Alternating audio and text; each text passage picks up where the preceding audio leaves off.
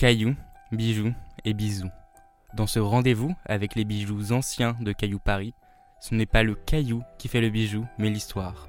Alors pour préparer mon cadeau, offrir une nouvelle destinée à un bijou ancien et créer une jolie histoire de famille et de bijoux, j'aimerais que l'on m'offre une bague tank.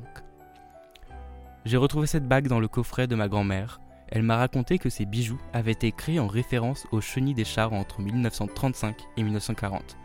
Alors je me suis projeté dans ce portrait d'un aviateur de l'époque, les aventuriers d'hier.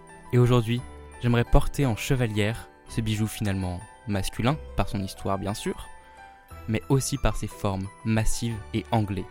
Le diamant central n'est pas pour me déplaire. Un peu de luxe. Pour un homme, c'est aussi stylé.